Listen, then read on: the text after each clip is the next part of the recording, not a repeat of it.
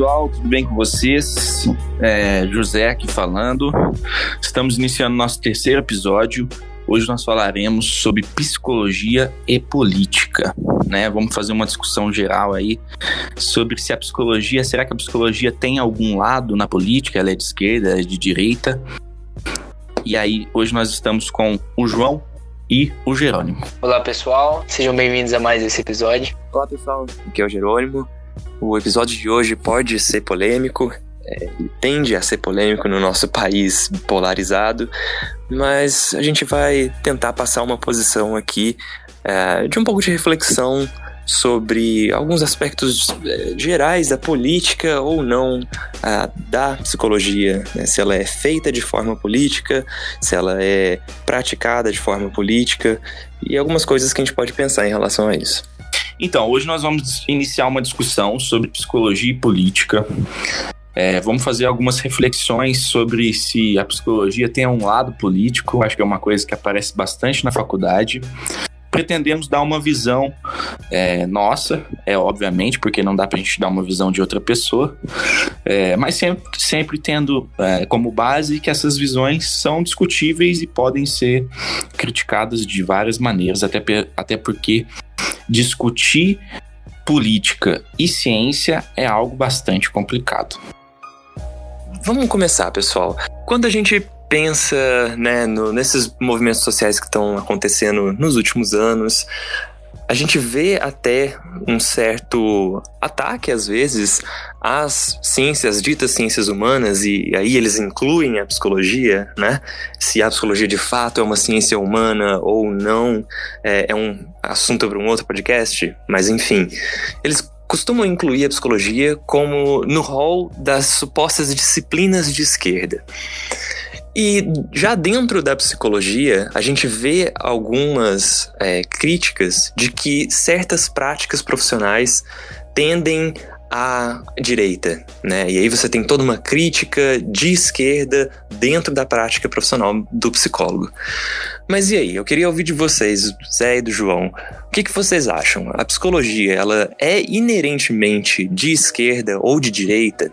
Eu penso, primeiramente, que é, a gente precisaria definir esquerda, direita, porque é, quando eu entrei na faculdade eu tinha pouca noção sobre essas questões políticas, né? Acho que como a maioria da população em geral, a gente é pouco polarizado. Talvez tome algumas posições, mas não saiba muito bem o que é esquerda, o que é direita. O que, você quer dizer com é pouco polarizado? É pouco polarizado no sentido é, de ter uma noção exata, sei lá, de esquerda, marxismo, quais são os ideais da esquerda, quais são as pautas de esquerda, por exemplo. Talvez eu veja que as pessoas têm posições, mas não necessariamente elas são é, totalmente de esquerda. Sei lá, se eu perguntar para um, uma pessoa comum o que, que ela acha é, de o Estado fazer é, regular os preços, talvez ela seja contra. Mas talvez eu pergunte para ela o que, que ela acha do Estado é, ser contra o casamento gay. Talvez ela seja a favor disso. Então, não sei. Acho que as pessoas não são tão unânimes quanto as suas posições políticas. Né? Talvez elas tenham um conjunto de opiniões políticas, mas elas não conseguem colocar isso sob um rótulo, certo? Elas não sabem onde elas se encaixam no espectro político. Sim, acho que é exatamente isso mesmo. Acho que as pessoas não são de esquerda e não são de direita, na, pelo menos na vida comum.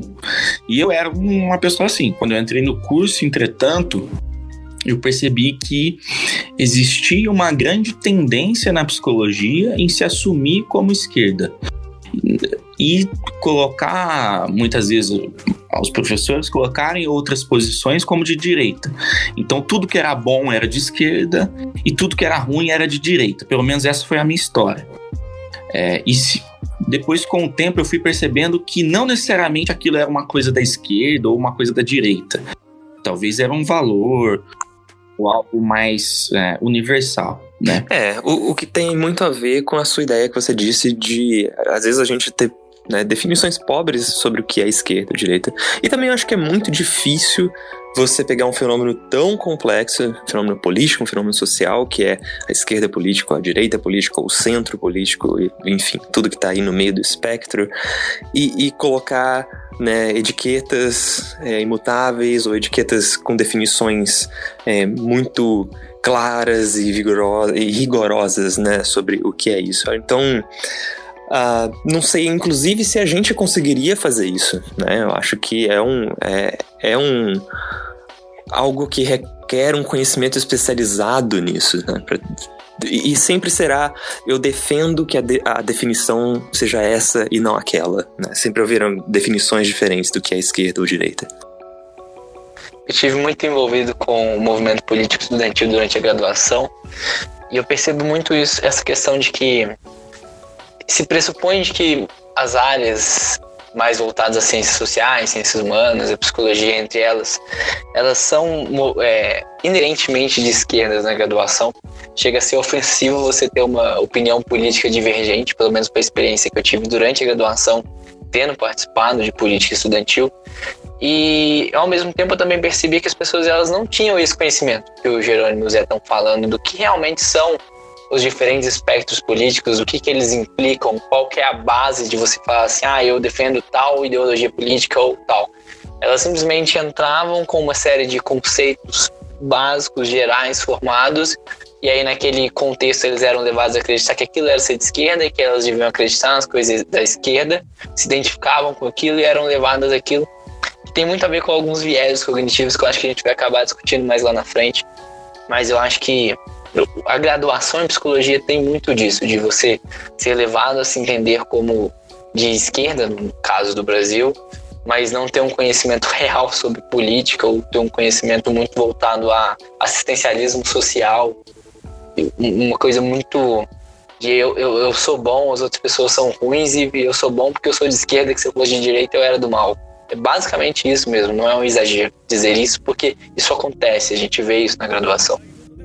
E assim, né, é, acho que sempre vale a pena lembrar quem tá ouvindo a gente que esse é só um recorte da nossa experiência, né? Quer dizer que a academia ou que a academia em psicologia é inerentemente de esquerda, de fato, não, não necessariamente. Né? Essa é uma experiência que a gente teve. Né? Uh, não tomem isso como regra. Mas enfim, a gente precisa partir de algum lugar e partir da nossa experiência talvez seja um ponto interessante.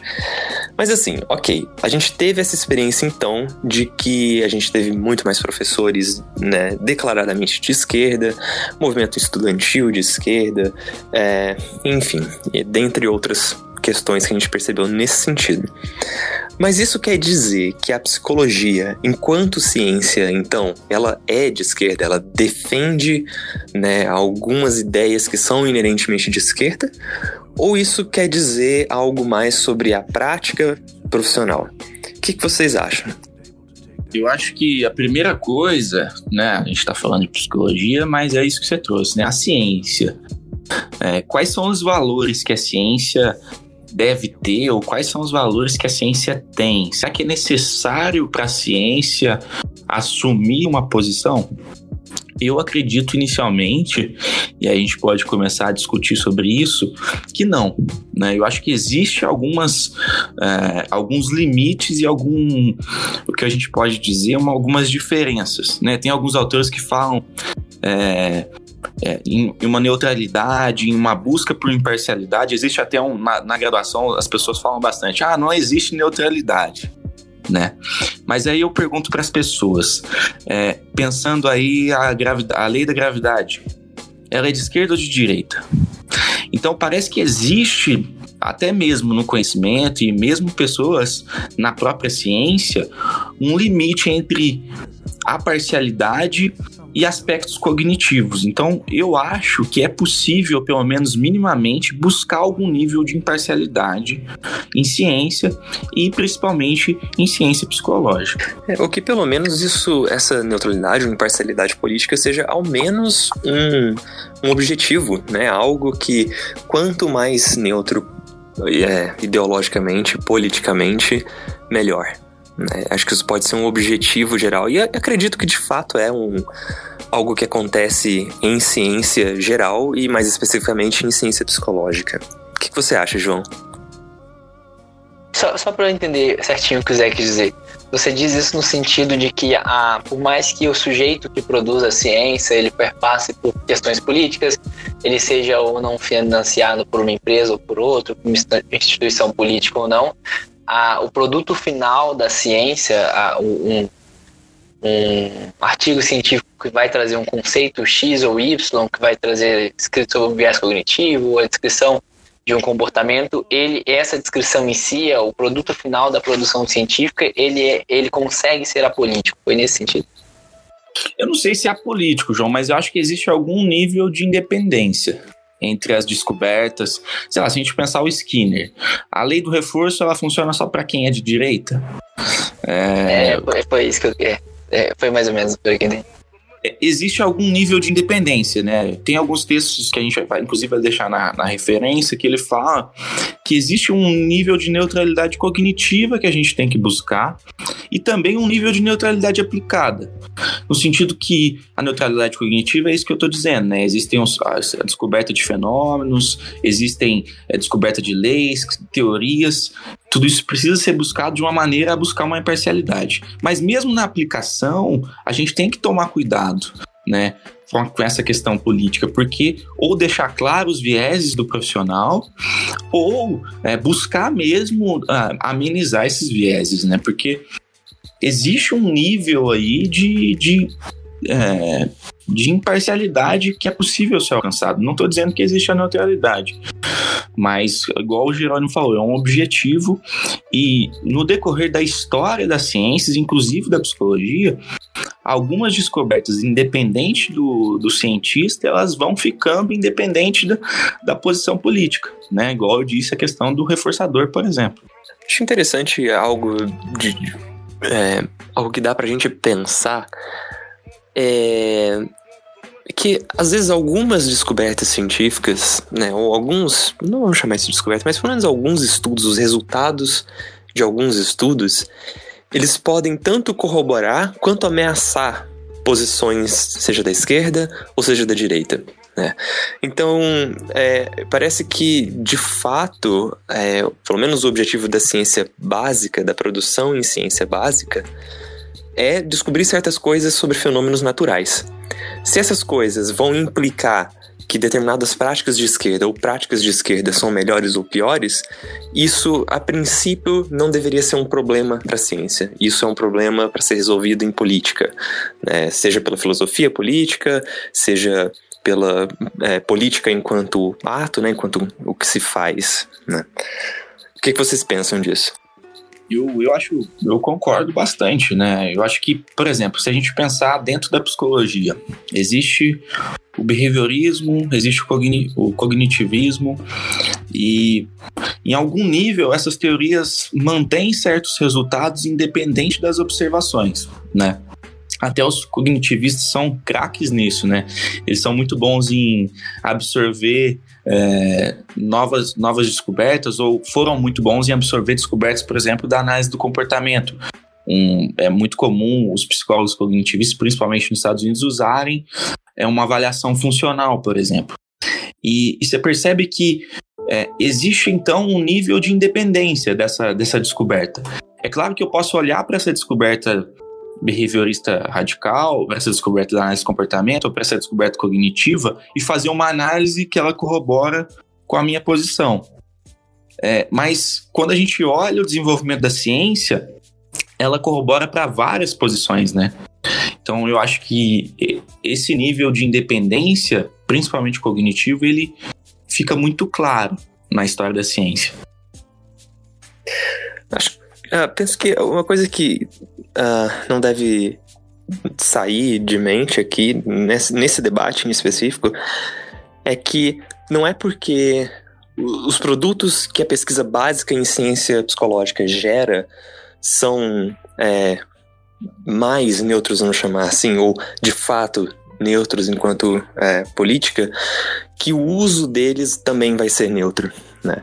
Eu acho que aí é diferenciar a ciência básica da aplicação dos conceitos científicos. A aplicação é, é quando um profissional né, usa aquele referencial teórico, aquela, é, aquele referencial de pesquisas empíricas e tudo mais, e coloca aquilo em prática, em algo para resolver algum problema na prática. Né? Eu acho que nesse momento podem se haver certas uh, certas influências políticas podem entrar em jogo. Né? Que eu acho que é o que acontece em psicologia que gerou esse, esse, essa primeira pergunta, né? Uh, não é porque os profissionais geralmente têm uma tendência de esquerda que significa que a ciência em si tem a tendência. Uh, mas também não acho que uh, tá tudo bem e tá tudo ok você ter essa. Uh, vamos chamar de hegemonia, ou pelo menos uma maioria né, de, de profissionais uh, psicólogos sendo de orientação de, de esquerda. Né? Eu acho que isso é uma coisa que convida uma autoanálise do campo da psicologia, né? de pensar por que, que isso está acontecendo. Né? Inclusive, isso já, essa é, autoanálise já aconteceu né, e vem acontecendo já. Uh, né, a gente uh, lendo aqui para se preparar para gravar o podcast, a gente achou diversos artigos é, discutindo no contexto americano, né, como que lá nos Estados Unidos a grande maioria dos psicólogos são liberais, né, liberais americanos, que é mais a esquerda americana, entre aspas, né, uh, e eles estavam discutindo algumas coisas disso. Né? Então, uh, o que, que vocês acham que a gente pode dizer disso, ou qual tipo de reflexão que vem à mente de vocês quando a gente observa esse cenário? Então, eu, eu fiquei pensando no, no seguinte: é, é fácil então para a gente entender que a política, enquanto produção científica, ela tem um, um nível relativamente muito grande de, de independência de, de política, de, de lado político. A produção científica ela acontece e o produto dela ela tem nada a ver ou muito pouco a ver com questão política, com o lado político de quem produziu esse conhecimento. E a questão fica na questão no, no momento de atuação do psicólogo, ok? Mas a atuação do, da a atuação do psicólogo, enquanto a gente, do jeito que a gente conhece hoje, da forma como a gente entende que o psicólogo tem que atuar hoje, que existe um certo consenso nisso, ela pressupõe que um lado político, a forma de atuação do psicólogo, por exemplo, no Brasil, ela tende mais a, a conceitos que estão englobados na esquerda política, eu, eu, eu, sinceramente não consigo enxergar dessa maneira. O que eu enxergo de pressuposto básico da atuação do psicólogo seja que é a defesa de certas liberdades individuais básicas, né? Eu não consigo imaginar a psicologia enquanto profissão da forma como ela é hoje acontecendo num contexto de uma de uma de uma política autoritária num país que tem uma política autoritária, a psicologia, da forma como ela é entendida a nível profissional hoje, eu acho que não daria certo. Ela feriria alguns conceitos básicos, tipo desenvolvimento de autonomia do sujeito, a busca pela, é, pelo desenvolvimento de autogestão e autoconhecimento e autonomia da pessoa que está sendo atendida pelo psicólogo não bate com, com, com os conceitos de uma política autoritária. Mas tirando isso, eu não consigo entender como a atuação política ela tende para um lado ou outro. Vocês conseguem ver? Mas eu, assim, acho que só para eu, eu, discutir essa questão da aplicação, mas fechando um pouco, porque algumas críticas podem surgir. Ah, mas a ciência não tem nada de político, esse nível cognitivo não existe. A bomba atômica foi criação do Einstein, é, os testes psicológicos eram usados para é, é, segregar crianças, coisas nesse sentido, né? É, o que a gente está dizendo é que existe um nível de independência disso. Se você vai usar esse resultado para fazer uma aplicação de maneira X ou Y, aí não é outra coisa. Né? O que a gente está dizendo é que existe um nível de independência para isso. Agora, essa segunda questão da aplicação, eu acho que tudo bem, eu acho que tem, existe uma questão dos valores de cada profissional, mas uma coisa importante que eu acredito é que a mesmo na aplicação, a gente precisa buscar algum nível de imparcialidade. Por exemplo, eu não posso julgar uma técnica é, como pior ou melhor, ou como rejeitar ela a partir de um princípio simplesmente político, né? É, e eu acho que isso é um pouco perigoso. Então, apesar de eu entender que na aplicação existe uma a gente assume alguns valores que a gente pode discutir quais são, se é a liberdade, se é a autonomia, se é um, uma questão democrática, ou, mas eu, é, ou não, né? Mas eu acho que ainda é necessário a busca por uma neutralidade ou uma imparcialidade na adoção de técnicas. É, é, porque eu acho que a gente não pode rejeitar teorias ou aceitar teorias simplesmente porque elas estão do nosso lado, é, dos, dos nossos valores ou do nosso lado político, né? É, mas, assim, e uma outra coisa é que é, essa neutralidade que tem que ser buscada, ela é uma neutralidade no sentido, inclusive, de ou você deixar claro esses vieses, a, até porque outros profissionais precisam discutir com você sobre isso, né? Precisam ter outras opiniões sobre isso que você vai fazer, porque a atuação de um psicólogo é uma atuação muito complicada. Você está numa relação de uma família, é, de crianças. Tudo que, por exemplo, tudo que a criança fala, você vai falar para o pai. Talvez o pai seja o problema, e, só que legalmente você precisa fazer isso.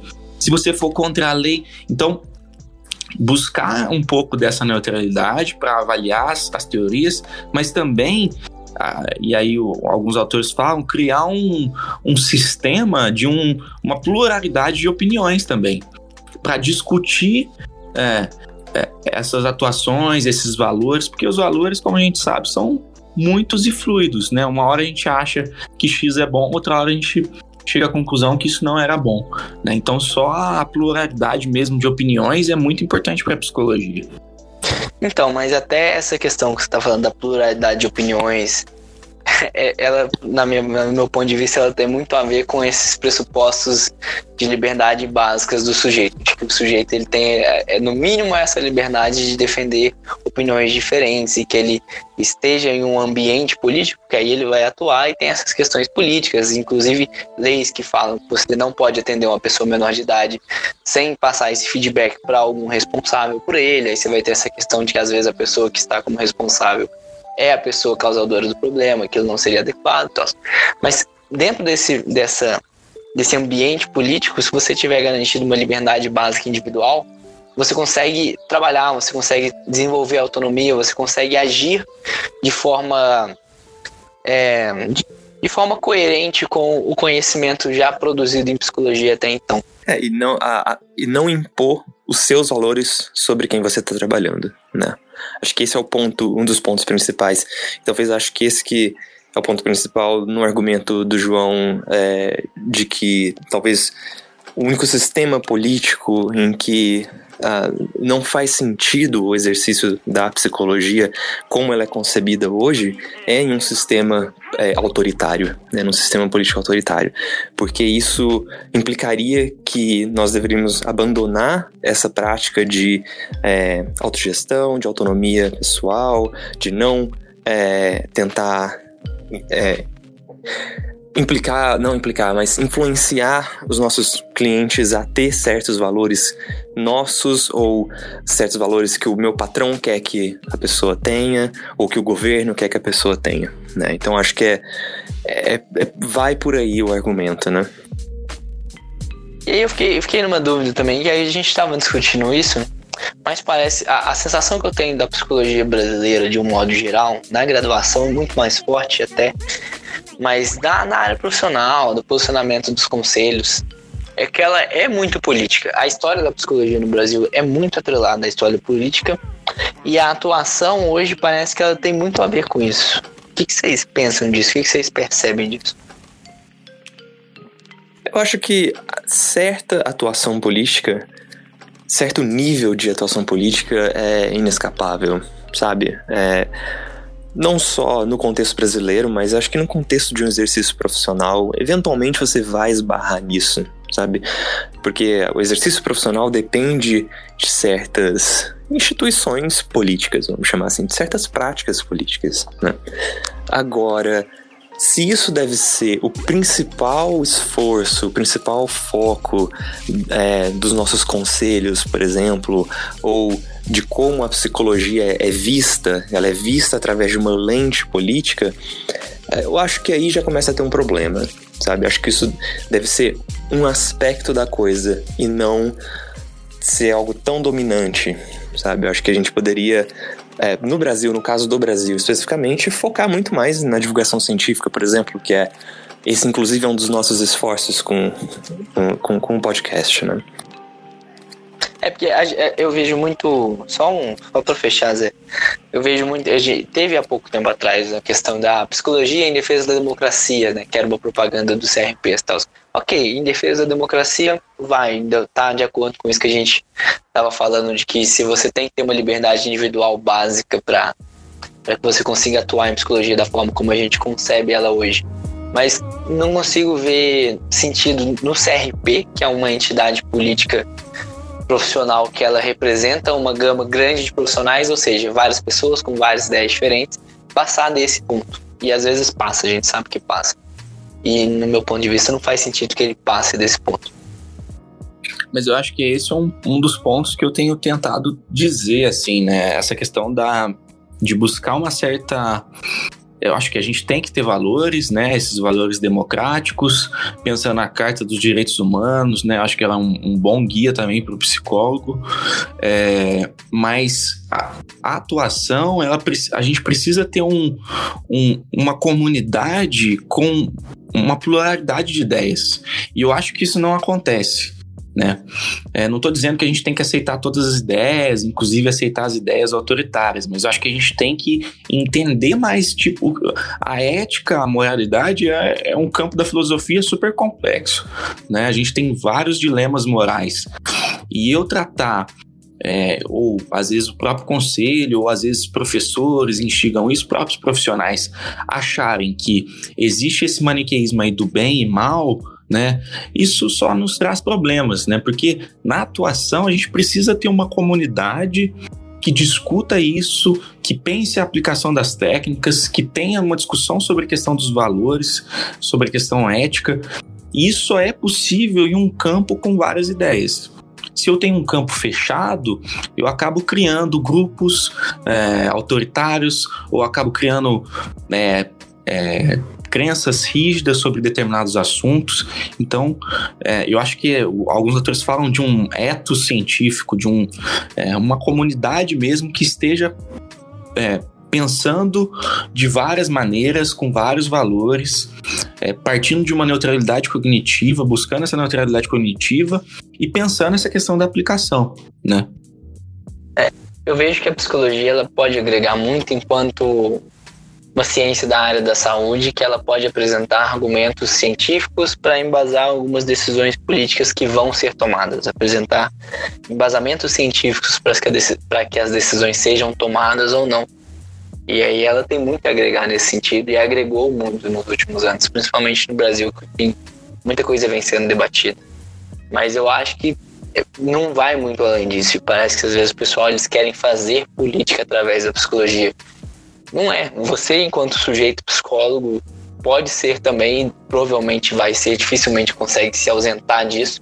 Ser, pode ser um sujeito político, mas a psicologia, enquanto área do conhecimento e área de atuação, o que ela tem para agregar na política é oferecer o conhecimento científico que ela produz. Ó, o que eu conheço sobre o ser humano é isso.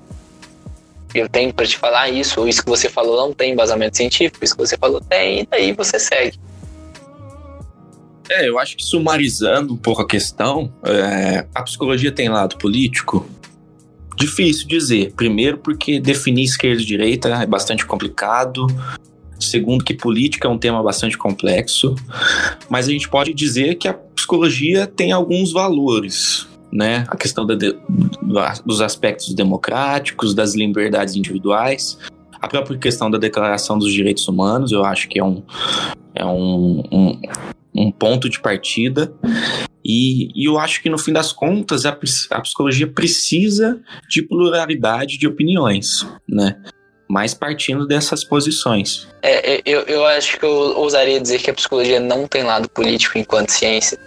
E ela não deve ter lado político enquanto atuação profissional dentro de uma sociedade democrática, desde que os debates eles aconteçam nesse nível de liberdade de apresentação de ideias. Então, é, é, só a última parte que você falou, João, de que ela, na prática, ela também não deve ter um, um, uma posição política, né? É, seguindo essa ideia de um pluralismo de ideias e tudo mais, e você não deve tentar forçar suas ideias sobre é, aqueles que você né, está cuidando. É isso? É, é isso, porque tem uma, uma coisa que talvez o pessoal que esteja na graduação em psicologia não saiba, mas você, enquanto psicólogo, a partir do momento que você se apresenta enquanto psicólogo, tem o CRP, você não tem o direito de se posicionar contrário ao conselho de psicologia. Então, se o conselho de psicologia ele vai começar a definir qual a sua opinião política, entende? Porque se o conselho de psicologia fala, por exemplo, algo super recente, ah, não existe tratamento para homossexualidade. Ok, você, enquanto psicólogo, você não pode falar contrário a isso. Não enquanto psicólogo, enquanto sujeito individual, ok. Mas você não pode falar contrário a isso porque já foi um posicionamento firme, é, firmado pelo Conselho de Psicologia. E isso faz sentido, porque tá claro isso. E existem estudos científicos que embasam isso, e ok, a psicologia e o Conselho de Psicologia se posicionarem sobre isso. A questão é quando o Conselho de Psicologia começa a se posicionar sobre política e você, enquanto psicólogo, não deixa de ter o direito de ter a sua opinião política. Isso eu não acho que não faz sentido, na verdade. Isso. Primeiro, porque não é a função do conselho. E segundo, que não faz sentido nenhum você tolir em uma sociedade democrática, tolir o pessoal, as pessoas que fazem parte da sua organização de apresentar as ideias políticas dela. Ah, é, eu concordo com você, João. Eu acho bem legal, inclusive, você ter ah, trazido esse exemplo específico, né, de que muita gente tomou essa decisão do conselho como uma decisão política, né, quando de fato não foi. Né? Essa não foi uma decisão política do, do, do conselho. A gente tem boas evidências né, e boas razões ah, para que, que aquela decisão fosse tomada. Mas eu quero voltar um pouquinho, rapidinho, numa coisa que o João ah, disse, que eu acho que dá para introduzir algumas coisinhas uh, alguns assuntos bem bacanas aqui. Que assim, é, a, João disse que idealmente a prática política, desculpa, a prática do psicólogo deveria não ser política, né? Eu acho que uh, a prática profissional, em alguns momentos, ela será inevitavelmente guiada por alguma visão política, por alguma visão de sociedade, por alguma visão tanto de como ela é, como de como ela deveria ser. Né? E eu acho que até certo ponto isso é inescapável. Eu concordo que, primeiro, a gente precisa ter pluralidade, é óbvio, né, para mais coisas diferentes serem produzidas, e eu concordo que isso deve ser muito claro, deve se deixar muito claro que, né, fiz essa prática embasado em tal coisa, né, que é uma visão possível dentro de uma gama de visões sociais, políticas, e, enfim. Mas assim, uma das coisas que a gente estava é, debatendo, né, enquanto a gente estava se organizando para gravar esse podcast, era exatamente a questão de paternalismo em ações de profissionais psicólogos. E o que, que eu quero dizer com isso? É quando o profissional vai contra a opção, ou vai contra o que o cliente dele quer. E ele faz isso pelo bem-estar, pelo interesse do próprio cliente. Né? Então, vamos pensar num caso de um médico, por exemplo, que talvez fica mais fácil e a gente discute isso na psicologia. Uh, o médico ele deve fazer ou não transfusão de sangue em pessoas que são testemunhas de Jeová. Né? Uh, se uma posição paternalista médica vai dizer que sim, você deve fazer porque esse, é, isso é como você preserva o bem-estar uh, né, de saúde, enfim, preservar a saúde daquela pessoa, né? Ou então tem outros exemplos, por exemplo, você a decisão de internar alguém, né, compulsoriamente, porque aquela pessoa não tá legal, tal, precisa de receber tratamento é, é, imediato, mais intensivo e não está em condições de decidir é, isso por ela própria. Eu acho que nós psicólogos passamos por situações assim é, com um poder menos direto, menos imediato, como é o dos médicos, mas uh, algumas vezes na nossa prática a gente vai ter que tomar certas escolhas que não são necessariamente é, da preferência dos nossos pacientes, mas que a gente tem boas razões e a gente sabe por dados que aquilo vai ser uma coisa ah, positiva para ele. Nossas ações enquanto profissionais não estão tão isentas de valores assim. Né? A gente tomou, a gente partiu de um ponto, né? E que muitas vezes, inicialmente, era, são valores contraditórios aos valores do cliente. Né? E acho que quando a gente entra nessa discussão de valores e o que vai guiar a minha ação, a gente entra em uma discussão política. Né? Então, uh, são nesses aspectos e alguns outros né, exemplos que a gente pode pensar que eu acho que a ação profissional ela é em algum ponto necessariamente política ou guiada por alguns princípios políticos. Eu acho que sim, de fato, existe uma aplicação política, mas que é necessário ela ser é, feita com cuidado. O primeiro ponto a gente já falou, a questão da pluralidade, pluralidade né? É, eu acho que o psicólogo é sempre um profissional que precisa estar em contato com outros psicólogos, discutir casos. Eu acho, inclusive, que isso é um ponto muito importante.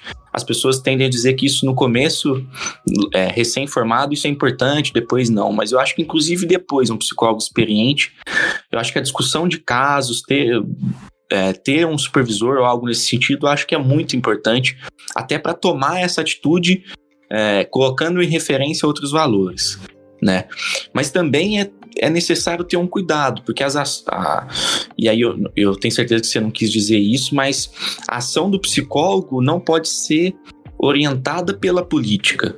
Né? Se a gente pegar, ah, não, mas isso é bom, isso é para o bem do cliente. Quantas coisas foram feitas com boas intenções, né? Se a gente pegar na história da humanidade, né? Isso é para o bem dele, isso é para o benefício dele. A gente pegar, sei lá, o, é, o Lisenko da União Soviética queria acabar com a fome. No fim das contas, ele promoveu mais fome. Então, é, é, a, a, boa intenção por si só precisa ter cuidado. É, e, aqui entra também a questão de que o que é o bem dele, né? O, o seu conceito de uma boa vida não necessariamente é o conceito de uma boa vida dele. Sim. Eu, eu, entendo, eu entendo isso que vocês disseram e eu concordo com, com essas reflexões. Uh, mas assim, né, para resumir esse ponto, né, e passar para um próximo, é, acho que assim, é ficar claro que, por exemplo, você ter uma ação paternalista ou você respeitar todo e qualquer desejo individual, isso é uma discordância política. A gente vê isso no Estado, tá? O Estado deve cuidar do quê? Quais benefícios sociais ele deve oferecer e o que, que ele deve entender como responsabilidades individuais, né? Até que ponto ele deve é, respeitar a autonomia social e até que ponto ele deve intervir, né? Então, acho que esse é o, o link entre essas coisas, né? Mas enfim,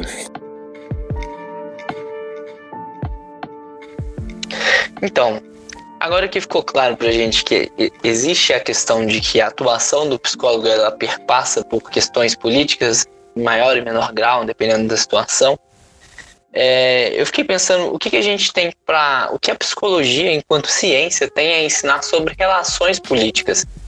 Por exemplo, a gente, eu percebo, pelo menos na, na minha experiência em política estudantil, muita inefetividade da maior parte dos movimentos políticos, e eu criticava muito isso, e era inclusive criticado muito por criticar os movimentos sociais. Mas porque eles, de um modo geral, eles não são efetivos.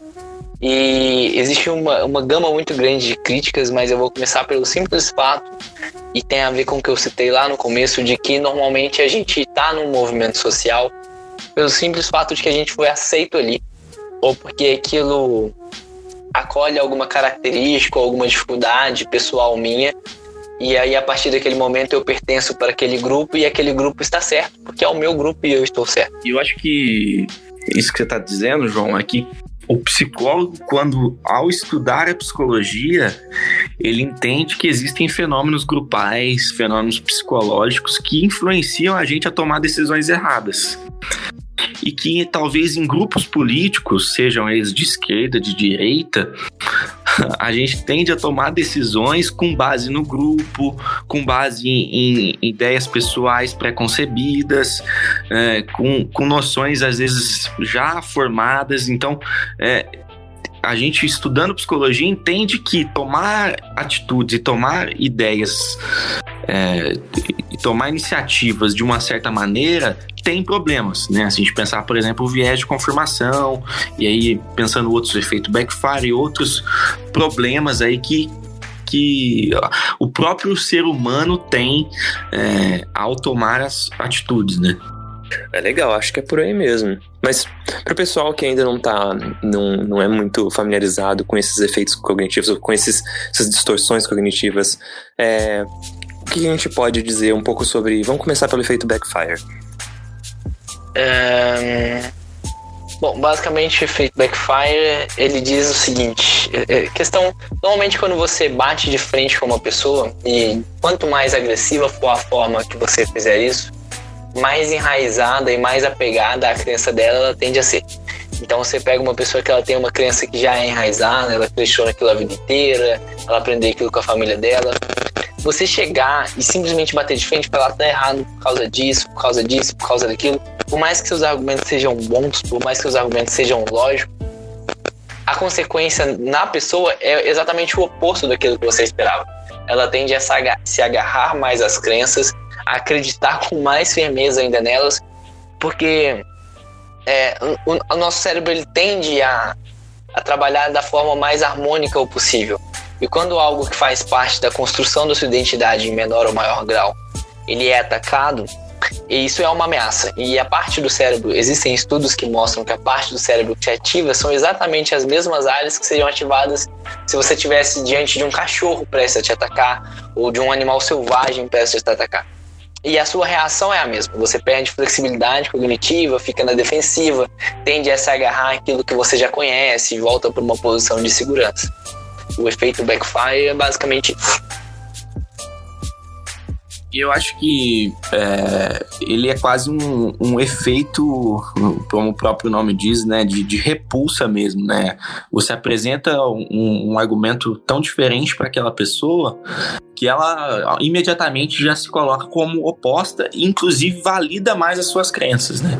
Isso a gente vê muito em política aí, nas eleições, é, em que as discussões ficavam bem mais acaloradas, né? É, é, e o viés de confirmação ele tem tudo a ver com isso, que é o viés de confirmação diz sobre as distorções que a gente faz em raciocínio para que as, essas novas informações ou pedaços de informações eles encaixem naquilo que a gente já acredita. São realmente distorções lógicas ou simplesmente ignorar a lógica. E existem estudos que mostram que o viés de confirmação ele pode até gerar a criação de memórias falsas, né? As pessoas elas se lembram de coisas que nunca aconteceram, que confirmam os conceitos que elas já acreditam. É, eu acho que o viés é. Eu, até a gente precisa discutir sobre isso. Eu não sei como discutir sobre isso em análise do comportamento. Mas ele é um. Você dá peso maior para uma evidência que você já já acreditava, ou em questões pré-concebidas, ou a partir da sua história, e desvalorizar outras, é, outras coisas, né? Dar peso menor para outras coisas.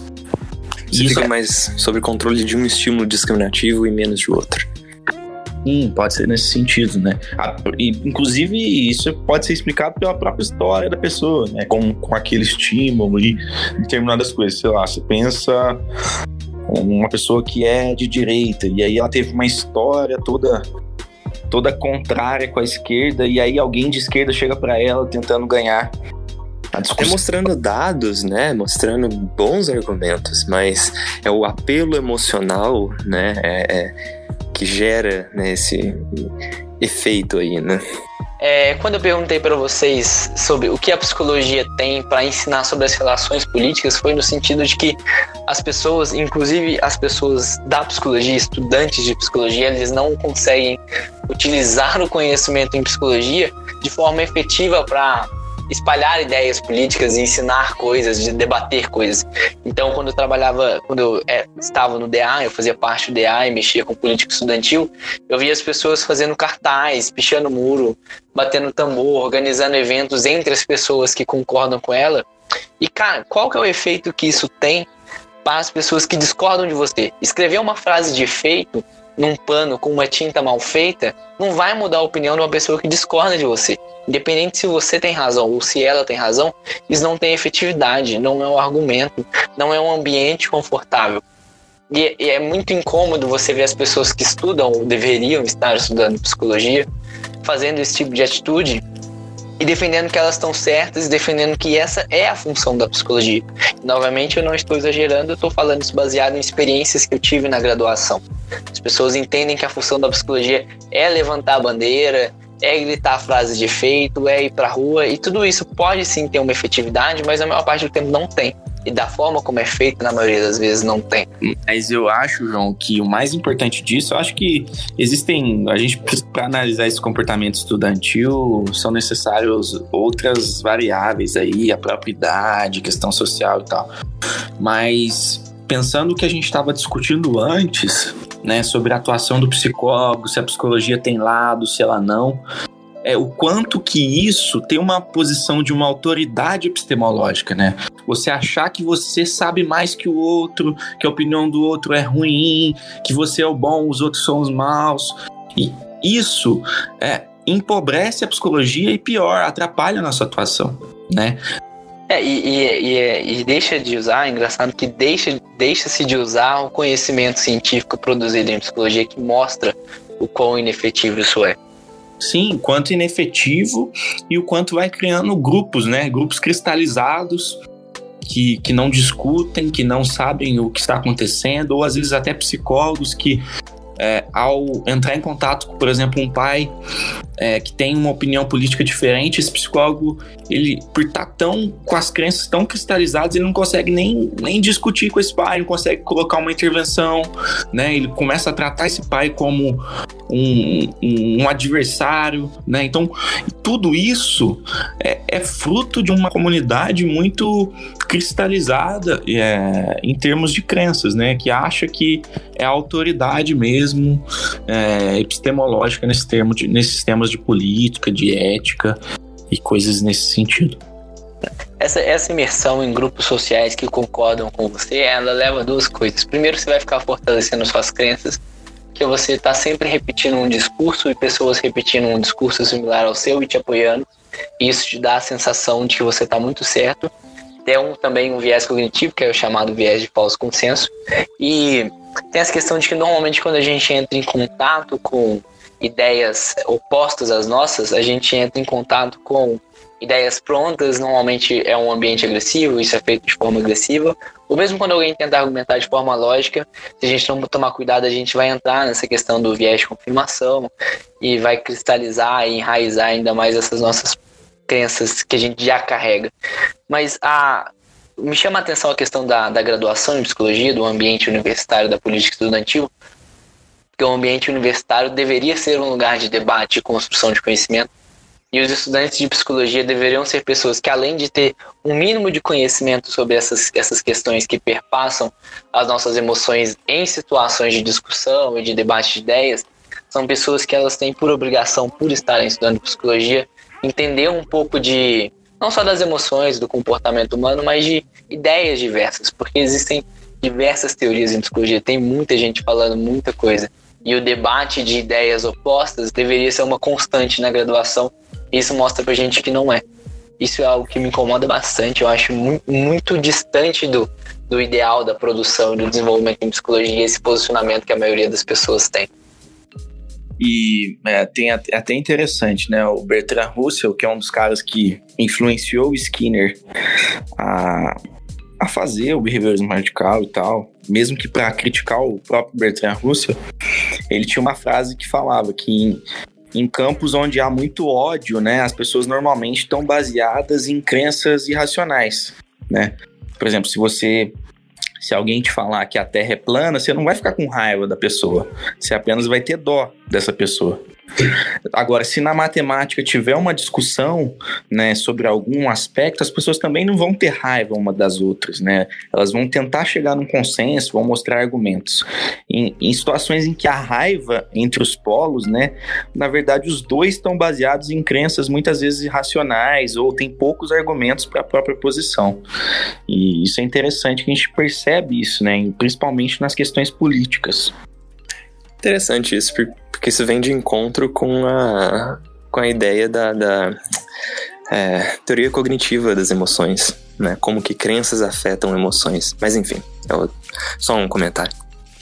É, eu acho que o principal é as pessoas conseguirem se habituar a esses processos de conflito intelectual. Você está na graduação, se você não está mais na graduação, mas procure se habituar ao processo de conflito intelectual.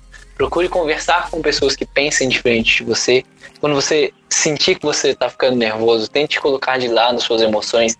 Começa a olhar as coisas de uma perspectiva mais racional. Se isso ainda é muito difícil, é, comece a pesquisar sozinho. Hoje a internet dá muita liberdade para a gente ver muita coisa sobre opiniões contrárias às suas. Eu acho que no, no episódio anterior o Jerônimo falou isso sobre escolhas de epistemologias em psicologia e tem a ver também com política e a, o que a psicologia tem para ensinar sobre política para gente.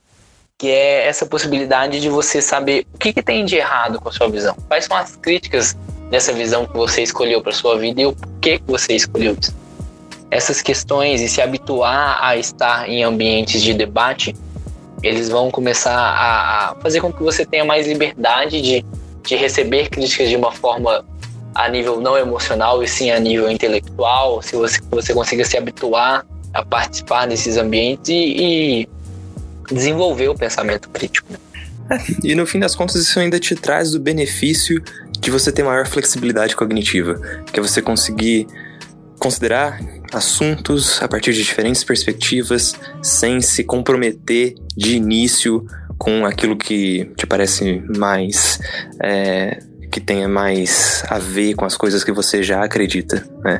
Isso é bom não só para discussões acadêmicas, mas existem uma série de pesquisas mostrando que flexibilidade cognitiva é uma habilidade muito interessante de se ter para é, controle emocional né, para você viver melhor suas emoções e, uh, enfim, ter crenças um pouco mais saudáveis. É, eu acho que, fechando um pouco o episódio, a, a nossa ideia com esse, esse podcast é um pouco isso: trazer sempre essa ideia, nossas opiniões, obviamente, né? Acho que ter, ter opinião é importante, entender as outras opiniões também é importante. E fechando um pouco o episódio, o que a gente quis trazer para vocês então é de que de alguma maneira a gente não saberia dizer se a psicologia é, tem lado político, a gente acredita que não, mas ela tem alguns valores que precisam ser levados em conta, é, que é importante é, esses valores serem plurais dentro da área, inclusive para o debate, porque as questões morais e éticas são questões complexas, uh, que é importante é, para nossa prática, mesmo a prática aplicada, a gente ter uma, uma visão sobre os nossos valores. Se a intervenção for pautada em algum aspecto político, que isso esteja muito claro, que isso esteja visando é, a consciência do cliente, o autoconhecimento, o bem desse cliente, mas que isso também seja feito de uma maneira é, responsável responsável, isso. E fechando as discussões políticas, existem uma série de vieses, a gente trouxe alguns, e alguns autores falam heurísticas, né, de pensamentos, é, que que atrapalham no debate político. Isso tem que ser feito de uma maneira é, civilizada, não tratar o oponente, ou, ou, tratar como oponente, melhor dizendo, não tratar a opinião oposta como um adversário, né? E, e, que isso não, não leva a nada. As pessoas não vão mudar a opinião é, só porque você tá brigando ou porque você tá é, fazendo panelaço. Tá? E eu acho que é isso, fechando nosso podcast. Eu acho que ficou até um pouco mais longo. Obrigado a todos que estão nos ouvindo. Qualquer dúvida, qualquer sugestão, crítica ou perguntas podem nos enviar no nosso e-mail. E é isso, um abraço a todos, até o próximo episódio.